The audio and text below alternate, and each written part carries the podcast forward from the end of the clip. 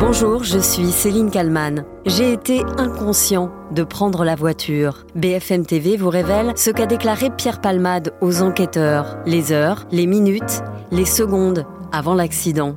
Pierre Palmade qui va passer par la casse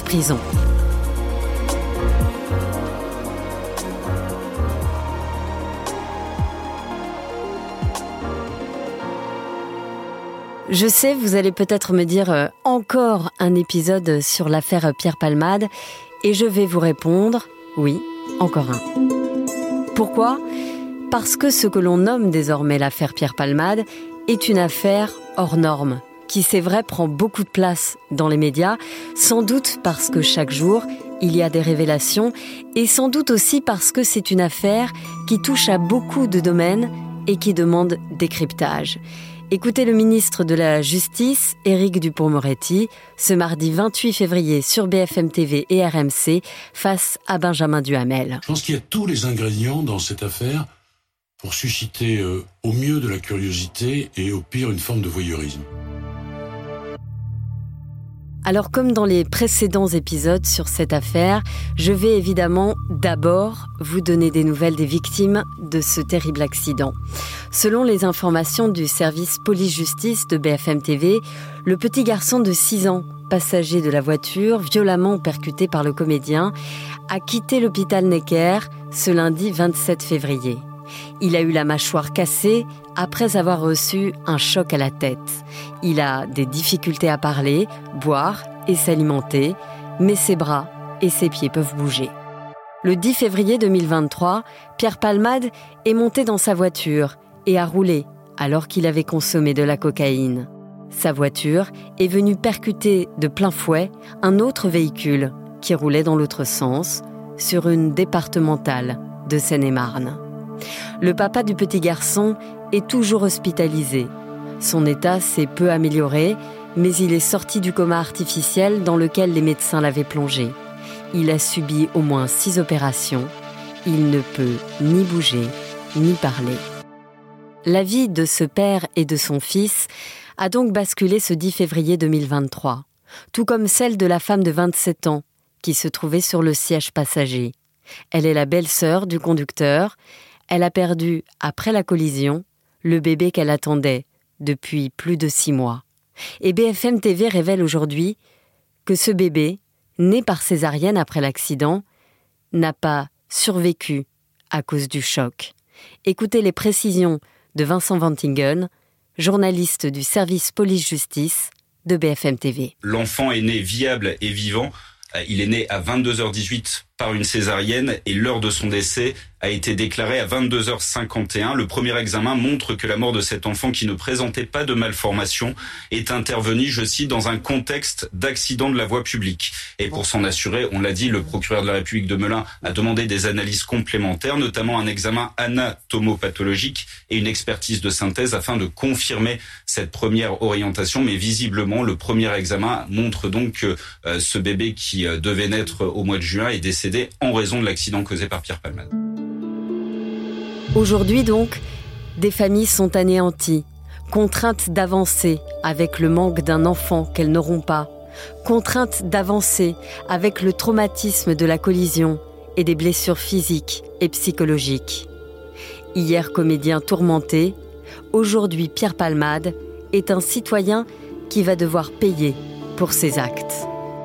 Pour Pierre Palmade, ce sera la détention provisoire pour deux raisons. Le risque de réitération de conduite sous l'emprise de cocaïne et la nécessité de préserver les investigations en cours. Car lors de son audition par les enquêteurs, Pierre Palmade a révélé que ce n'était pas la première fois qu'il prenait le volant après avoir consommé de la drogue. La Cour d'appel de Paris a donc ordonné son placement en détention provisoire. Son transfert à la prison de Fresnes dans le Val-de-Marne est suspendu à l'accord des médecins de l'administration pénitentiaire. Car samedi 24 février, Pierre Palmade a été victime d'un AVC, un accident vasculaire cérébral. Information BFM TV, l'entourage de Pierre Palmade fait savoir que l'humoriste a été victime d'un AVC, un accident vasculaire cérébral, en début de soirée dans un instant. Cet AVC ne va pas empêcher le comédien de passer par la casse-prison. Les magistrats ont décidé de le placer en détention. Écoutez Mélanie Vecchio du service police-justice de BFM TV. Il y a deux motivations principales. Euh, le risque que Pierre Palmade reprenne sa voiture sous l'emprise de stupéfiants existe. Il était déjà, on le rappelle, en état de récidive. Il a été condamné en 2019 à une amende de 1500 euros. Et ça, c'est donc la première motivation. L'autre motivation, c'est la nécessité de préserver les investigations, c'est-à-dire préserver non seulement les preuves, les indices, mais aussi éviter qu'une pression soit faite sur tous les autres protagonistes du dossier. Donc c'est pour ça euh, que euh, Pierre Palmade a été placé en détention. En tout cas, ce sont deux des motivations de la Chambre d'instruction de la Cour d'appel de Paris. BFM TV révèle aussi ce qu'a expliqué Pierre Palmade aux enquêteurs juste après l'accident. Le comédien raconte qu'il était en compagnie de deux amis, devenus des sex friends, quand il a pris la voiture pour aller faire des courses. Sur l'accident en tant que tel, l'un des passagers a expliqué que juste avant le choc, Pierre Palmade lui avait demandé de lire un SMS qu'il venait de recevoir sur son portable. Ce téléphone pourrait donc entrer en ligne de compte dans les explications de l'accident. Écoutez les précisions de Vincent Vantingen. Effectivement, la piste d'une utilisation du téléphone portable de Pierre Palmade alors qu'il était au volant pourrait être l'une des causes de cet accident. Euh, c'est l'un de ses passagers, sans bouger, qui l'a affirmé aux enquêteurs. Il a expliqué que effectivement le téléphone portable de l'humoriste avait sonné alors qu'il conduisait euh, un SMS et que l'humoriste lui aurait demandé de lire ce SMS et que juste après cet incident, le véhicule de Pierre Palmade aurait dévié de sa trajectoire pour venir s'encastrer dans le véhicule sur la voie opposée, causant effectivement cet accident. Aux enquêteurs, les passagers du véhicule de Pierre Palmade ont aussi raconté que le comédien avait consommé environ 8 injections d'une drogue de synthèse entre 12 heures et le moment de l'accident, la dernière injection étant survenue 30 minutes avant le drame. Les analyses effectuées ont en effet montré une consommation récente de cocaïne et la présence également de drogue de synthèse. Le taux relevé de cocaïne était très élevé. J'ai été inconscient de prendre la voiture sous stupéfiant. Je suis dangereux à cause de la drogue. Je suis un chic type, je suis quelqu'un de bien, mais il faut que mon rapport avec la drogue soit résolu, que la drogue soit bannie de ma vie. Pierre Palmade a expliqué aux enquêteurs qu'il avait rechuté une énième fois. Il explique notamment aux enquêteurs qu'il a, je cite, lâché l'affaire il y a un an alors qu'il était suivi en addictologie. Euh, il a aussi expliqué qu'il avait découvert cette fameuse drogue de synthèse euh, qui renforce les performances sexuelles, la 3-MMC, il y a deux ans et que depuis qu'il a découvert cette drogue, il ne parvient plus à travailler en fait. Il ne perçoit que ses droits d'auteur qui sont euh, d'un montant de 5 000 euros environ par mois, alors que son train de vie est estimé selon lui à 6 000 euros. Pierre Palmade a aussi expliqué que ce n'était pas la première fois qu'il conduisait sous l'emprise de stupéfiants. Je le fais très rarement. Confronté aux résultats, le comédien n'a pas réclamé de contre-expertise. Il a même précisé qu'au moment des faits, cela faisait trois jours consommait des stupéfiants sans dormir.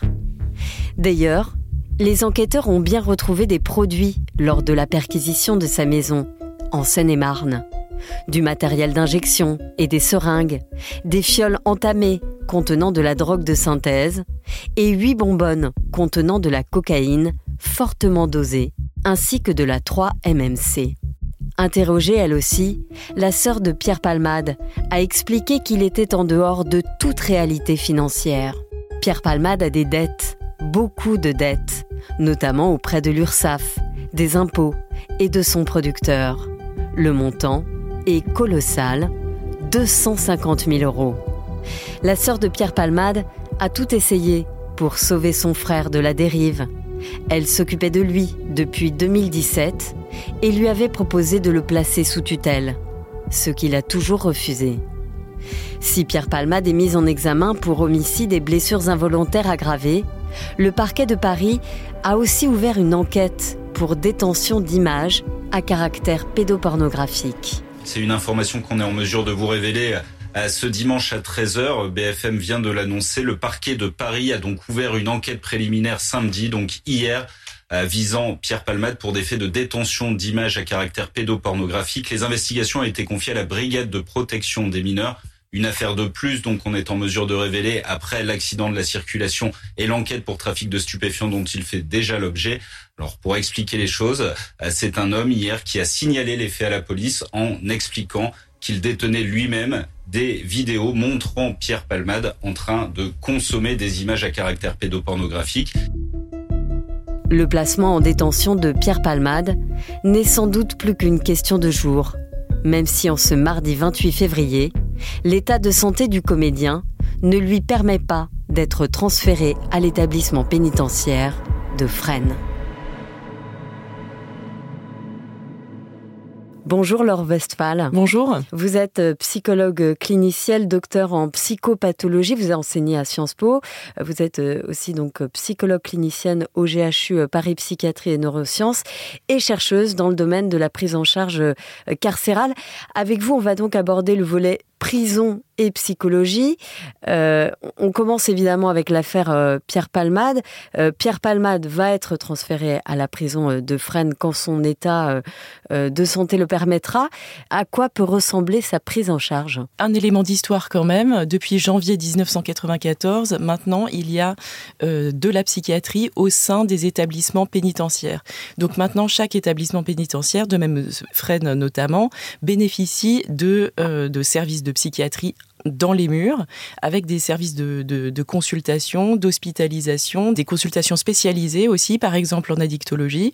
Donc, pour Pierre Palmade, comme pour quelqu'un d'autre qui souffre de troubles psychiques et en particulier de troubles d'addiction, il peut avoir euh, le recours à, des professionnels formés en la matière, qu'il s'agisse de psychiatres, de psychologues, d'infirmiers, euh, selon une prise en charge au long cours, régulière, par exemple hebdomadaire, et qui sera ajustable en fonction de son état de santé à la fois psychique et somatique. Parce que donc il a été victime euh, d'un AVC, euh, ce qui change un petit peu la donne. On ne connaît pas très bien euh, le dossier médical et c'est normal puisqu'il y a un, secret médical. On sait qu'il y a eu un AVC, on ne connaît pas les causes. Ça peut être le résultat de l'accident, un traumatisme pour origine somatique et dont on ne connaît pas non plus la, la résorption et sous quel délai. Ça peut être aussi le résultat de l'anxiété, du stress généré par, par exemple, le sevrage, le manque ou la réalisation de tout ce qu'il a fait. Donc cet AVC ne va pas suggérer les mêmes soins a posteriori, c'est-à-dire que peut-être qu'il y a aussi euh, des troubles psychiques importants générés par ce qu'il a fait et qui sont liés aussi à l'AVC en fait. Donc euh, il y aura sans doute une prise en charge somatique et une prise en charge psychique complémentaire. La nature de la prise en charge psychique, on ne la connaît pas encore puisqu'on ne connaît pas encore son état de santé psychique complètement. Et il faut savoir que de toute façon il est évolutif. Il n'a fait que deux semaines de, de, de sevrage. Euh, il n'y a pas eu de post-cure. Il euh, subit encore les effets à la fois du traumatisme et, de ce qu'il est, en train de vivre en termes de réalisation de tout ce qui s'est passé. Donc, euh, on ne connaît pas très bien l'évolution du suivi psy Alors si on met euh, de côté l'affaire Palmade et qu'on prend par exemple un individu qui, comme euh, euh, Palmade, est complètement addict aux drogues par exemple à l'alcool et qui commet un, fait grave comme un, accident de la route, conduite sous emprise de stupéfiants ou d'alcool, il va se retrouver en prison, euh, mais cette personne est complètement euh, alcoolique ou complètement euh, droguée, addict aux drogues. comment ça se passe concrètement? C'est-à-dire que c'est un sevrage forcé? Il y a quand même plusieurs cas de figure. C'est important de, de, préciser que beaucoup de malades mentaux non identifiés comme tels arrivent en prison. Certains soignent leurs troubles psychiques en amont avec des produits stupéfiants, avec l'alcool, etc. Ça, n'est pas forcément repéré et parfois ça se découvre en prison. Donc euh, ces patients-là, on va, les, inciter à se faire suivre euh, au SMPR, le service de psychiatrie, et aussi en addictologie pour essayer de dissocier les deux. Après, il y a ceux qui sont plus dans le registre de la délinquance ou de la psychopathie, qui utilisent des stupéfiants sachant que c'est euh, répréhensible tout en ne se soignant pas véritablement avec. Cela aussi on va les inciter à se faire soigner, peut-être plus par un psychologue, là, puisqu'ils auront peut-être moins besoin de traitements médicamenteux. Bon, de toute façon, il faut savoir qu'il n'y a pas de substitution ni pour la cocaïne ni pour l'alcool, hein, à contrario de l'héroïne euh, où euh, là on a de la méthadone et du subutex. Donc en fait là il va s'agir de savoir en fonction des, détenus qui deviennent des patients sitôt qu'ils sont à SMPR, s'ils ont besoin d'un suivi psychologique qui sera suffisant ou d'un suivi médical qui sera complémentaire au suivi euh, psychologique. Un prévenu qui se retrouve euh, en, prison parce qu'il a commis un, fait grave et qui est euh, addict, il va être mélangé avec les autres détenus. Est-ce qu'il y a un quartier où, ils sont tous regroupés entre eux Alors, à la différence des délinquants sexuels où il y a souvent des quartiers spécifiques qui leur sont dédiés pour éviter la stigmatisation par les autres détenus, il n'y a pas spécialement de, de quartier spécifique pour les consommateurs euh, de drogue ou d'alcool, euh, sachant que c'est quand même une pratique en plus extrêmement répandue en détention, de continuer à consommer euh, certaines choses. ils se débrouillent pour que ça, ça se perpétue. C'est-à-dire qu'il y a de la drogue qui circule dans les prisons. Ça circule. Ça circule d'autant plus qu'ils essayent un petit peu de s'anesthésier grâce à ça en fait. Euh, ça leur permet de mieux supporter en fait les, conditions carcérales, la frustration. Euh, il faut savoir que de nombreux détenus, prévenus ou condamnés, vivent assez mal la frustration, le rapport à la loi, à l'enfermement, à, tout le régime carcéral, euh, du fait même qu'antérieurement ils avaient déjà des fragilités à supporter ce genre de choses. Mais l'administration du coup ferme les yeux sur cette drogue qui circule en prison pour justement que ce soit plus calme? Il peut y avoir des négociations par rapport, par exemple, au fait de fumer des cigarettes ou non, parce que par exemple, quelqu'un qui fume euh, un ou deux paquets par jour et qui se retrouve euh, réduit au fait de ne pas pouvoir fumer, ça va déclencher effectivement euh, une frustration, de la violence extrêmement importante, qui est préjudiciable pour tout le monde, hein, les co-détenus, les agents pénitentiaires. il faut savoir qu'il y a une, une, surpopulation carcérale et un manque d'effectifs au niveau pénitentiaire. Donc, par exemple, pour ce qui est de la cigarette, voilà, il y a des négociations qui se font. Pour ce qui est des, stupéfiants, évidemment que euh, c'est interdit. Comment est-ce que concrètement l'addiction est gérée en prison? Évidemment, chaque cas est différent, mais il y a une prise en charge avec, euh, j'imagine, un psychiatre, un psychologue. Comment ça se passe? La prise en charge de personnes addictes en prison, ça se passe comme la prise en charge de personnes addictes euh, à l'extérieur. C'est-à-dire que par exemple dans un SMPR, comme celui de Fresnes, il y a une consultation en addictologie. On, trouve les mêmes en psychiatrie à l'extérieur. L'idée en fait, c'est de, de permettre au patient de parler à un psychologue, à un infirmier, de, de faire le point sur sa consommation, de, de voir pourquoi, les raisons euh, qui l'amènent à consommer, d'arriver à identifier les fragilités sous-jacentes, parce qu'on ne consomme pas pour rien et on ne s'enlise pas dans la consommation pour rien non plus. Tous ceux qui essayent ne finissent pas complètement euh, toxicomanes et euh, polytoxicomanes pendant des années. Donc il y a forcément des fragilités sous-jacentes. La consommation de drogue a pu amplifier encore plus ces fragilités, puisque ben, on le voit dans l'affaire Palman, mais comme ailleurs, il y a des problèmes après avec l'entourage, avec la famille, la, la désinsertion professionnelle. Et la prison en plus accentue ça, la rupture des liens avec l'extérieur. Donc l'idée, ça va être de favoriser un remaniement interne, de permettre aux, patients, aux détenus, là les deux en même temps en l'occurrence, de revoir son, rapport à l'autre, son rapport à la vie, son rapport au projet, de revoir son rapport à, l'entourage et essayer de réaliser en fait que souvent euh, il peut chercher à maîtriser sa consommation, mais en essayant de maîtriser, souvent il n'y arrive pas. Il arrive souvent au bout d'un certain temps qu'il estime nécessaire d'arrêter et ça c'est extrêmement compliqué d'arrêter parce que par exemple, un, un, patient qui vit des descentes extrêmement difficiles, le lendemain peut décider de tout arrêter euh, pour toute la vie. Trois jours après, il y a l'appétence, le, le manque qui revient. Et, euh, et, ça peut euh, être cyclique comme ça pendant extrêmement longtemps. Et replonge, quoi. C'est ce que Pierre Palmade d'ailleurs racontait sur ces rechutes permanentes finalement ces 20 dernières années. Oui, il y a le phénomène de, de craving.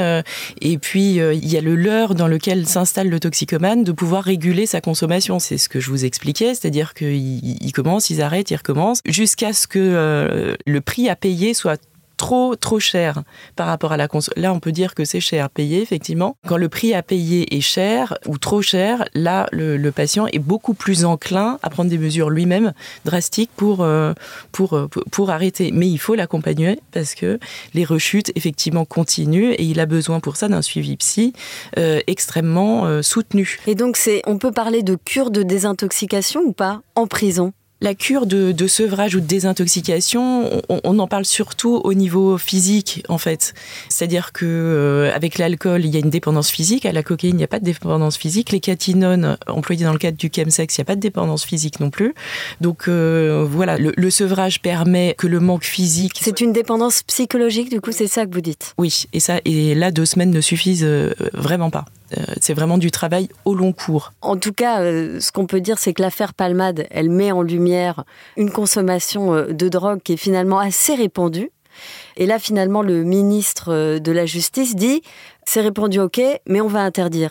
Est-ce que c'est vraiment la solution d'interdire? Il y a de plus en plus de consommation de drogue depuis euh, plusieurs années. Il y a de plus en plus de consommation de drogue dans le milieu festif, mais pas seulement festif, au travail, dans différentes situations euh, de la vie courante. De plus en plus de, Français consomment des substances. Donc, s'il y a, il y a donc un problème en dessous. Alors, réprimer, ça peut être une option, mais pas uniquement. Parce que ça veut dire aussi, s'il y a une telle appétence à consommer, c'est qu'il y a aussi des difficultés sous-jacentes.